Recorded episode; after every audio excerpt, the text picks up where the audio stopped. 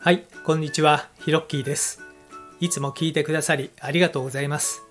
このラジオは僕の今までの経験をもとに物事の楽しい捉え方という視点でお話ししている番組です。どうぞリラックスして聞いてみてくださいね。それでは、ホラ吹きチャンネル始まります。Hello to all about 10 million fans all over the world. I'm Hiroki. How's your day? いつもこのチャンネルを聞いていただきありがとうございます。今回は富士山はなぜ高いのかというお話をしてみたいと思います。えー、っと、この話はですね、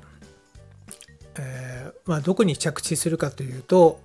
多分予想もしないところに着地するんじゃないかなとえ思いますので、えーどうぞ最後まで聞いてみてください。えー富士山はなぜ高いのか、えーまあ、そういったことをですね日頃考えている人はいないと思うんですけれども、えーちょうどですね僕も、まあ、あるねそのお世話になった経営者の方から、えー昔聞いた話です。はい。でその経営者の方はですねもう50年ぐらいかな、えーずっと経営をされていてもう70後半ぐらいのね、えー方だったんですねでその方がある時ですねなぜ富士山は高いと思うっていうことでね確かお蕎麦をね一緒に食べてる時だったんですよね。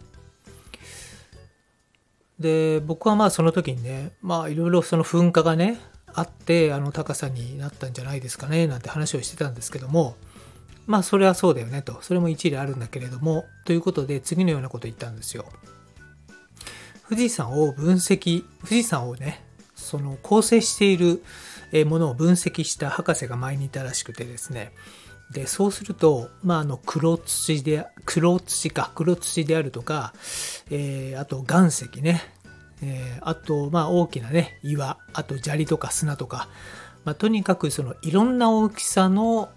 えー岩とか砂利が、えーあると、えーいうことで実は富士山が高いという結論を、えー出していたらしいんですね。とにかくいろんな大きさ形のものがあるから強いと。で同じようなことがコンクリートにもどうやら言えるらしいという話が続けてありまして、まあ、コンクリートはその水と,、えーとあと砂あと砂利とあとセメントなのかな。はい、で、まあ、その中でもねやっぱり砂とか砂利が、まあ、とにかくいろんな、えーと大きさのものが、えーあるコンクリートは非常に強いんだそうです。はい、でそのあの経営者の方はね、まあ、なのでということで、えー一息置いてですねこの会社の組織においてもとにかくいろんな人材がいた方が組織的に強いという話をされたんですよ。でまあできる人もいれば、えーできない人もいる。でもやっぱりそういった人がいるからこそ全体として強い組織強いチームができるんだよっていうことをおっしゃってました。でそれを聞いた時にですねまあなるほどなと思ったんですね。その時になるほどなと思って聞いてたんですけどもまあここまではね、まあ、美しい話だと思うんですよ。でその後ですね聞いた後夜一人で考えた時にこれって一人の人間も同じなんじゃないかなって僕は思ったんですね。まあ、どういうことかというとやっぱりその得意なものもあればすごい苦手なものもある。で本当にその嫌な部分もあればすごくその人の中でこうキラキラしてるね部分もある一人一人の人間ってやっぱりそうやっていろんなねえっ、とものが、えー、と複雑に絡み合っているからこそ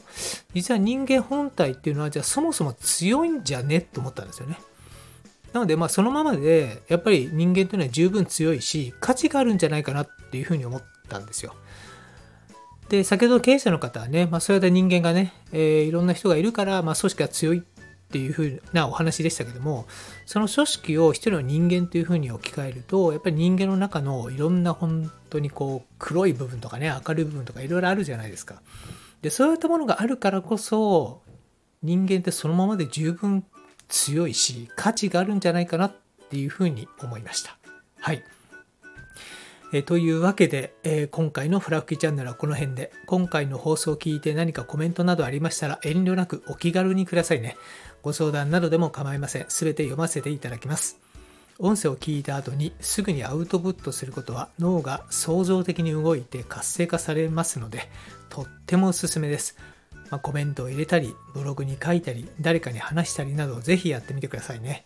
またこの配信内容は自分のものとしてシェアしていただいて全く問題ありません。どうぞアウトプットを楽しんでみてください。このラジオを引き続き聞いてみたいと思われましたら、どうぞ躊躇なくフォローボタンを押してくださいね。最後までお聴きいただきありがとうございました。それではまたです。Thank you for listening to the end. Let there be prosperity.